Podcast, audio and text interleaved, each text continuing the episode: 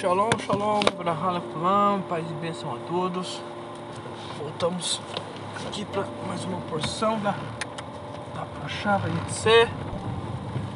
Partiu para nós darmos continuidade ao insight que nós iniciamos. E paramos na revelação a concepção, forma como Deus se apresentou para Yaakov e o que e o que Yaakov é, aprendeu dessa dessa concepção, como essa concepção de essa concepção que ele teve ali no meio do deserto, com base naquele sonho, com base naquela aquela revelação de Deus, como como essa definição molda também o, o, o pensamento filosófico sobre Deus. Nós vemos Paulo recitando em Atenas um, um epiteto escrito para Zeus, porque nele existimos, porque nele, nele nos movemos. Paulo dá continuidade ali na sua administração falando sobre o altar ao Deus desconhecido. Aí eu peço para vocês, recomendo a leitura do livro O Fator Melquisedeque. Nesse livro tem uma, uma explicação histórica desse altar ao Deus desconhecido, sobre uma praga que aconteceu em Atenas, enfim. E, em Atenas é a cidade conhecida pela filosofia, óbvio, né? E também pela quantidade de deuses. Né? Outros historiadores dizerem que é mais fácil você encontrar um deus em Atena do que um ser humano. Tamanha é a sua, a, a, a sua é, é, a, a, forma como eles materializam Deus. Vamos colocar assim, ok? Paulo está dizendo que a filosofia, né, as, as religiões ali de, de Atenas tinham de alguma forma uma certa concepção concepção certa sobre Deus. Tanto que Paulo vai dizer que eles encontravam a Deus mesmo que tateando. Mesmo que tateando, vocês encontram a Deus. Mesmo que tateando, ou seja, de forma é, cega ou de forma aleatória, vocês possuem uma certa revelação sobre Deus. O problema está na execução é a execução é a execução dessa concepção é que vai, por exemplo, ser fundamental para essa conexão real com Deus. É, é, é, por isso que é por isso que se nós pegarmos, por exemplo, um segredo, um sono, está lá na Torá, livro de Shemot, está havendo uma guerra na corte de Faraó. Está lá Moisés e Aharon de um lado e está os magos do Egito do outro. E os magos e Moisés vai lá e transforma água em sangue, o mago vai lá e faz a mesma coisa, transforma a água em sangue.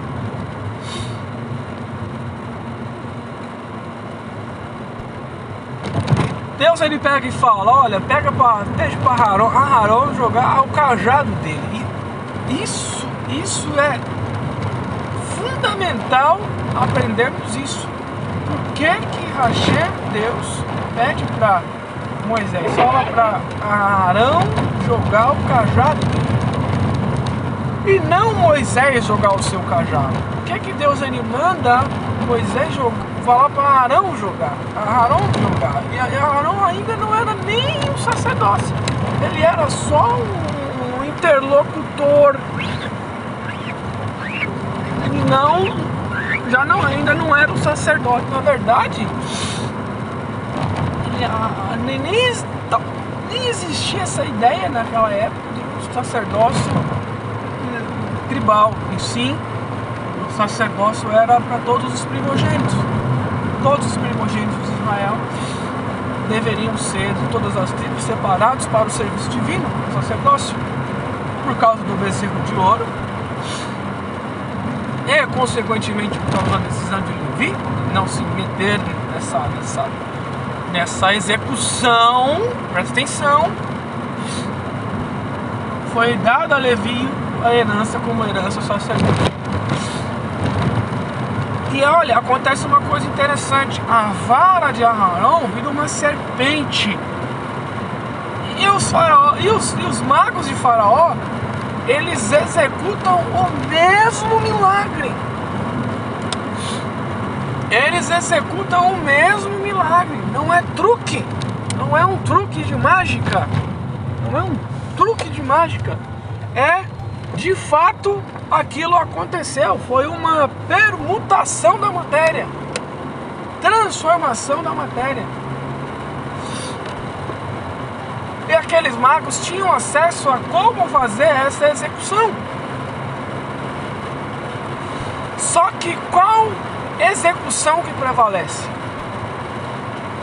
A de Aharon, porque a de Aharon, a vara de Aharon, que se transformou numa serpente, engoliu a serpente daqueles magos. E dali em diante eles não puderam mais copiar, eles já não puderam mais imitar a execução dos milagres que foram sendo executados.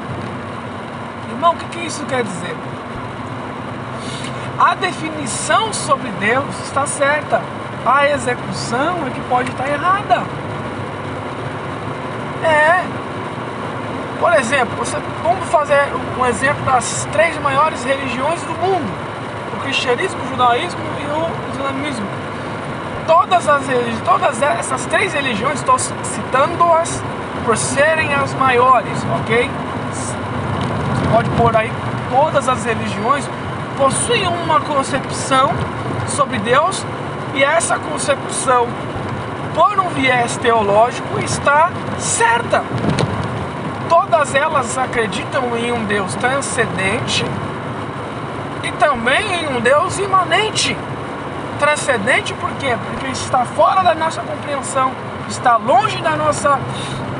É, é, é, é, é da nossa, do nosso conhecimento, enfim, né? transcende tudo aquilo que nós sabemos e entendemos, mas é também um Deus imanente, por quê? porque ele, ele participa conosco, ele quer, ele, ele, ele quer dar a nós a, a, a, a honra de sermos co-participantes no processo de transformação, de retorno, enfim, de evolução desse mundo, para que haja menos embrutecimento, menos. É, é, é, é para que esse mundo deixe de ser rústico e se torne um mundo mais refinado todas as religiões elas possuem essa, essa mesma definição, pelo menos essas três que eu citei, que são as três maiores do mundo. Ou seja, a concepção deles sobre Deus não está errada, está certa, mas irmão, um diz que Deus é três, está certo, o outro diz que Deus é um, também está certo. O que é que é Deus? O que é Deus? Deus não pode ser definido por um numeral. Deus é um, Ele é um lugar. Aqui Ele se apresenta como um lugar. Ele é o lugar. Aqui nós temos a definição de onisciência. Porque a definição de onisciência que nós aprendemos, nós aprendemos na faculdade de teologia, ok? É que Deus está em todos os lugares. Isso é a definição de onipresença que nós aprendemos na faculdade de teologia. Deus está em todos os lugares, mas aqui, aqui existe a definição exata, correta sobre Deus.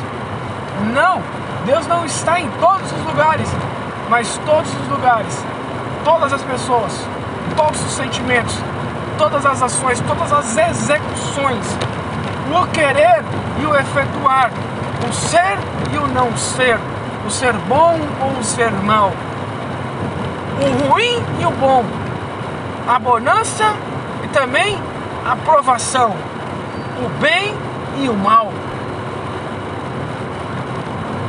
Estão todas essas coisas em Deus. Por isso que é inadmissível, por exemplo, você dizer que existe alguém dizer. E aí é um erro de execução. dizer que existe um ser, que esse ser se rebelou contra Deus, que era um anjo muito querido, muito amado, se rebelou contra Deus. E esse anjo é, simplesmente agora se torna um opositor de Deus, como se houvesse alguém separado de Deus, como se houvesse alguém, como se houvesse um ser, como se houvesse uma criatura que pudesse agir, agir fora de Deus. Estão a perceber que o problema é a execução. A crença pode ser, realmente existe um anjo, e, mas esse anjo não se rebelou contra Deus ali na, na, na, no profeta. É, se você pegar, por exemplo, se nós pegarmos, fazermos uma exégese texto, tá lá ali o profeta, Deus manda o profeta, Deus manda o profeta fazer uma sátira.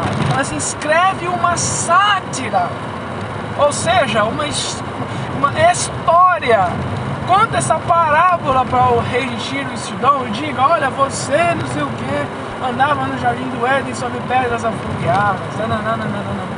Imagina seres que assistem à presença de Deus, que têm uma concepção muito, não uma concepção exata, mas uma percepção muito mais profunda do que nós sobre Deus. Eles não possuem livre-arbítrio, começa por aí.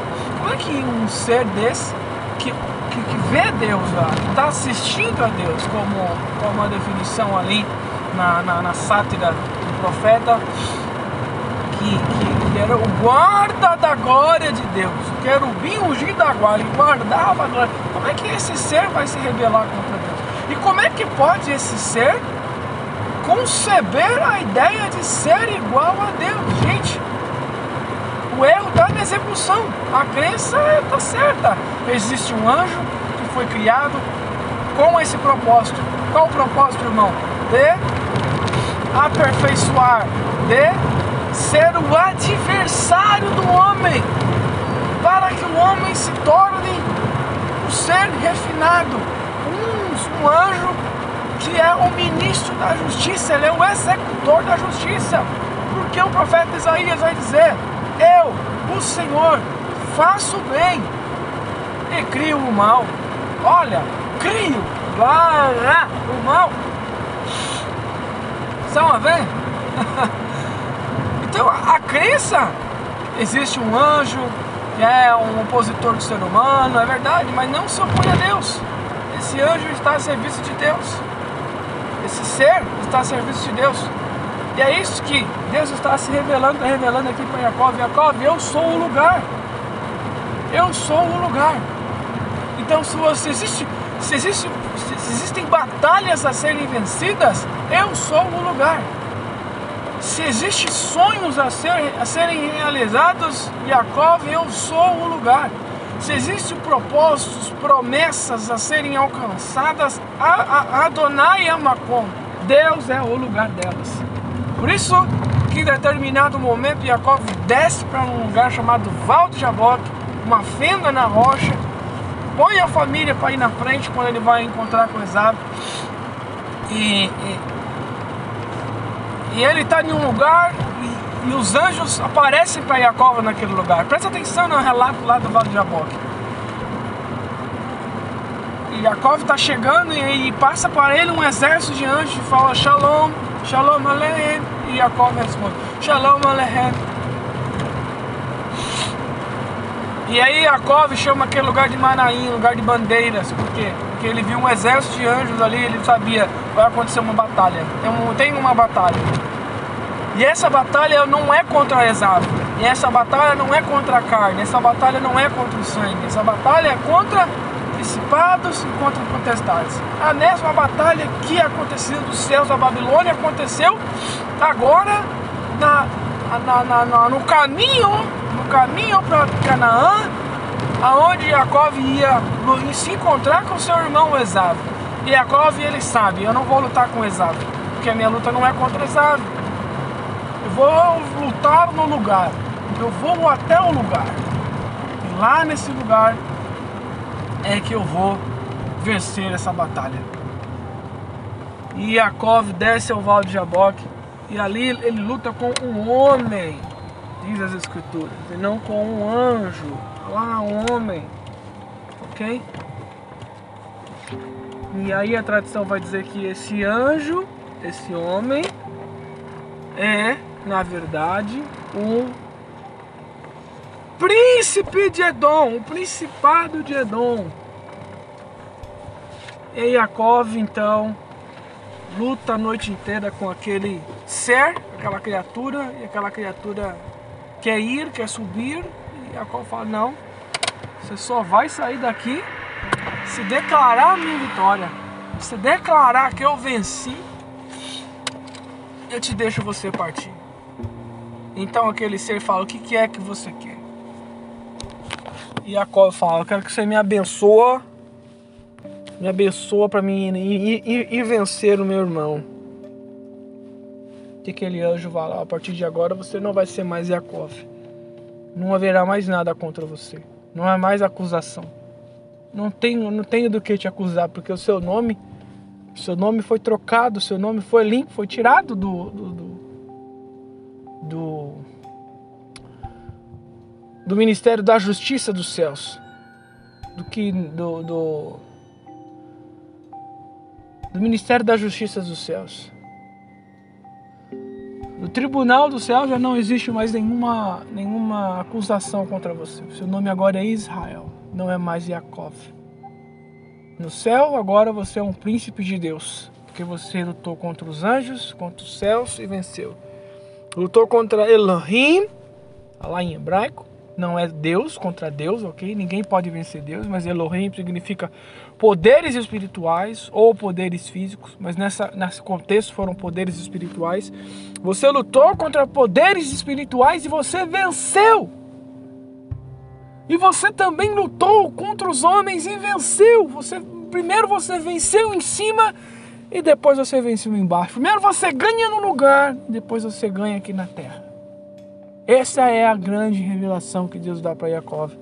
E é por esse prisma que Jacob, é por esse prisma que Israel permanece vivo e existe até hoje. Israel, Rai, Israel vive. Porque a luta de Israel ela é ganha em cima, por meio da execução, por meio do serviço divino. Porque Deus deu a Aharon a autoridade sobre o serviço divino. Por isso que a serpente de Aharon engole a serpente dos magos de Egito. É por isso que Paulo vai dizer para Timóteo, para ele não se perder, para ele não, para ele não se, para ele não se ocupar com Gênesis de Ambres que eram os magos lá do Egito, porque a execução deles era insensata. Eles iam de casa em casa enganando as pessoas fáceis de serem manipuladas. Por quê? Porque eles se achavam dono do culto. Eles se achavam donos, sabedores na execução.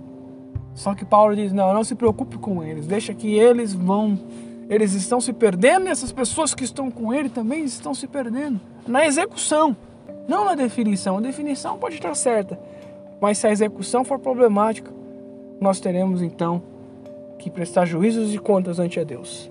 Que Hashem, Elohei Israel, abençoe a todos. Tenhamos todos um ótimo Shabbat. Shalom, shalom.